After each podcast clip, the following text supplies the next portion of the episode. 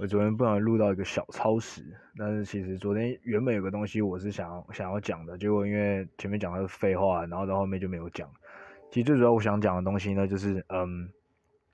因为现在其实法国的 Macron 他有一直在想要调停两边。那我比如说，干法国人其实每次在这种时局混乱啊，或者是就是两边吵架的时候，干立自自古以来啊，从一战、二战的时候，他们就很喜欢去做调停的动作。那这种事呢，no offense，但我觉得 法国人每次调停的结果都不是很成功，而且我觉得他们本身的自身实力，其实我可能他们的 pride 还在吧，但是我觉得自从就是拿破仑。爆掉之后，我觉得法国的实力就再也没有回到他们之前的所谓的，比如说在民族时期，呃，民族国家时期啊，或者是就是在文艺复兴后面的那段时间，呃，在这法兰克王国那段时间的一个光荣。所以我觉得他已经不再是一个所谓的秩序和平的维护者。但干这次又来，你看，你可以看到法国总统 Macron 他非常的激进，然后在各种的媒体上发号说，干他跟普廷通话，然后。然后之后又去指控说普廷出尔反尔等等的，我讲真的，呃，普廷是不太可能会去信任一个法国人啊，所以他的这个东西呢，其实有点像是不能不能用什么太更更更更恶毒的话去讲，但反正就是一个我我会觉得是偏向没有效用，然后而且不太可能会达到一个 constructive，就两边都可以去。呃，去去去去去达到共识的。那其实，在上礼拜的时候，Facebook 上面我有分享，就在那个专业，就是那只熊抱哥的那个专业上面，我分享说，其实现在时间应该还蛮适合习近平或者是中国去做一个 stepping，然后去做调停的动作。然而呢，然而呢，呃呃，为什么会这样说？因为其实现在趋于弱势的，真的是趋于弱势的，应该是普廷，应该不是。西边，那就像我们昨天那一集已经讲过，就算乌克兰现在是处于劣势，但是乌克兰现在已经没有可以投降的，呃呃的，它不太有可能有这个退路啊，因为欧洲跟北美基本上一定要去 back up 乌克兰去做一个达到一个至少台面上是一个说得过去的一个 deal，所以呃乌克兰就有点像是被。背水一战，那其实 at the same time，其实俄罗斯也是背水一战的原因，是因为他们现在经济制裁已经来到一个非常大的一个，呃，就是已经来到非常严重的一个维度。那虽然说呢，现在的他们的人民是过着真的算是水深火热，然后而且国内的反战情绪也蛮高昂，只是就是因为普廷他现在对这个党政军的一个掌控，其实还是非常的扎实的，所以只要普廷他不去认输，只要普廷不去退缩的话，那其实这个战争就很难去。那么快的被化解，但是呢，除了就是有可能啊，我觉得就是由中国去做调停的这个动作，呃，第一个就是基本上其实我觉得，呃，俄罗斯在相比信任法国、美国等等的，就像我昨天那一集就稍微提到，就是这样，现在的两边的对双方的信任其实都已经脆弱到不行，就是不知道你什么时候会出尔反尔。但这时候如果中国有办法做出来，做一个比较 solid、比较有建设性的一个调停的动作的话，我觉得对两边都会是好事。那对，当然对中国可能是最大最大 beneficiary，因为他基本上就可以趁这个机会来达到一个他将来去挑战挑战美国的一个就是维护世界的一个秩序。当然大家不是很想听到这个，但是我觉得这是一个他可以去想想的一个做法，因为因为 apparently 这件事情，我觉得美国而且有点像。这样大家都觉得拜登比较软弱嘛？我觉得这件事情美国可能已经无法真的单方面去帮助他，呃，或或者单方面自己去 work it out，所以他其实也很希望中国去出来去促成这件事情。那当然，我觉得中国呢，他不会想作为一个辅导者，就是由美国主导，然后让中国去当辅助，然后由中国代表来去帮俄罗斯去谈一个东西。中国一定也想主导这件事情，但是我觉得不论是呃，就像我上一集讲的，就是面子跟里子。我觉得中国在这个时候其实可以玩得更圆滑。就假设如果今天是邓小平的话，我觉得他可能真的会玩得比呃习近平要聪明，他可能就真的会去做这个调停的动作。那面子上当然说哦好，我还是奉美国为老大哥，或是让就好像我不是主要，但其实里子上是因为有他的 stepping 这件事才有可能落幕，因为 otherwise 是没有其他人可以取得俄罗斯这方面的信任。呃，没错，所以我觉得大概是在这个方面，呃中国是完全可以去想象的，呃，或者可以去规划的。那其实，在不论是对里对外，它都会是一个呃对中国的一个形象来说，都会有有机会是一个改善啊。因为毕竟在过去这三到五年之间，中国在或是华人在全世界的印象中已经来到非常的差了嘛。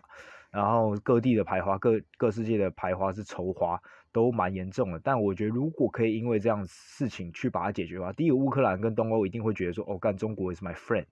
那在俄罗斯内部，其实我相信也会觉得说，哦，中国至少帮我们解决很多事情。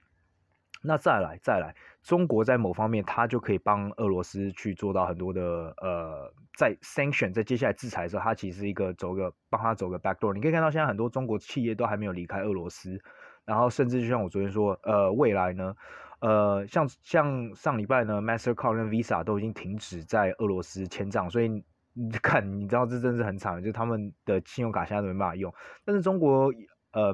世界上最大的前三家，当然就是呃呃签账卡就是 Visa、Master 嘛，那再就是。呃，Amex、M、M、American Express，那它算是比较 premium 高端的，然后再来就是呃日本的那个 JCB，那其实现在呢发卡数量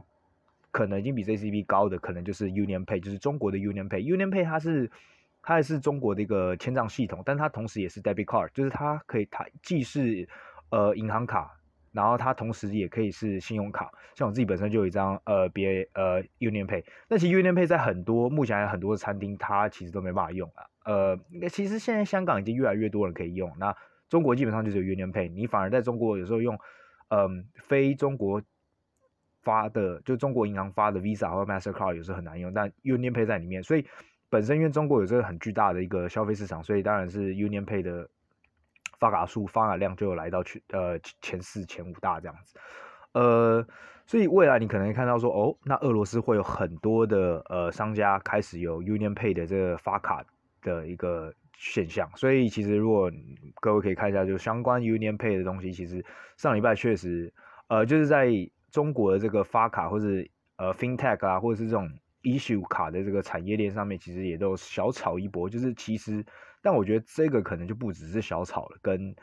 呃一些短线的东西来说，因为未来俄罗斯可能真的会尽量不去用 Mastercard、Visa，甚至短期内接下来三到六个月，你可能的就算他们谈好一个 deal，他们也可能用不了 Visa 和 Mastercard。那去用中国的银行，去用中国的 Union Pay，确实蛮有可能一个趋势。那其实这样对中国来说，全部完全是一个好事。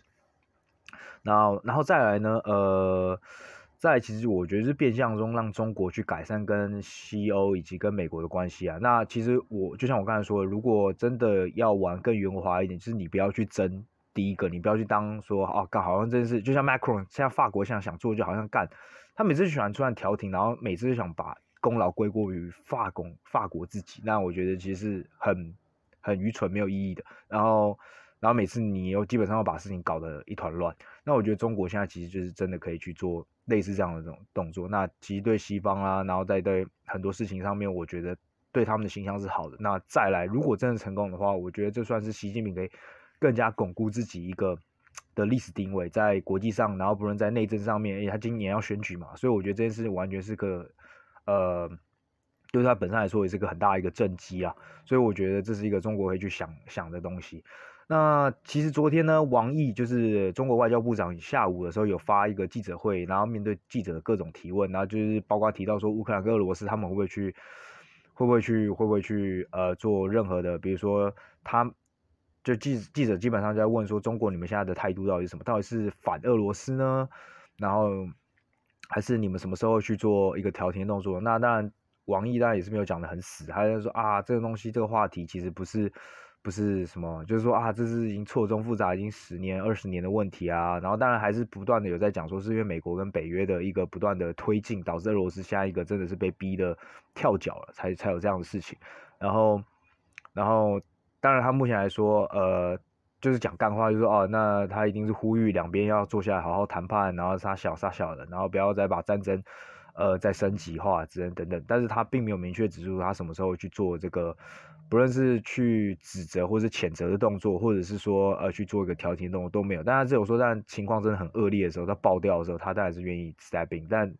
讲真的，我是觉得昨天讲的应该是有讲跟没讲一样。那当然也有在提到说台湾的事情，啊、，apparently，当然王毅不可能傻傻的就说哦干这两个有很像这样子，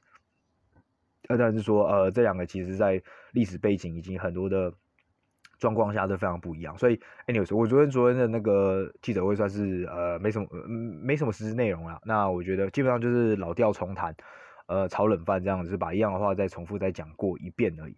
呃，所以这是大概是昨天的这个，那最近其实就在越来越多就是消息指出说呃其实呃。俄罗中国早就知道俄罗斯在筹备这次的进攻，然后中国还有要求俄罗斯在冬奥打弄完之后再进攻，这样子就是给他一个面子在。然后同时在过去几个月呢，其实中国囤了蛮多的粮食，大概囤了他接下来可以支撑他一年半。然后其实这是在拜登的那个政府，其实就指出或是就是呃攻击中国说，干你明明早就知道，而且他这样子这样的举动其实。更加的恶化了这个所谓的 inflation，因为他就把呃世界上很大一部分的这个粮食给囤起来嘛。你想中国的人口基本上占了全世界五分之一，那这样他一囤，然后还囤一年半，基本上就囤掉了全世界呃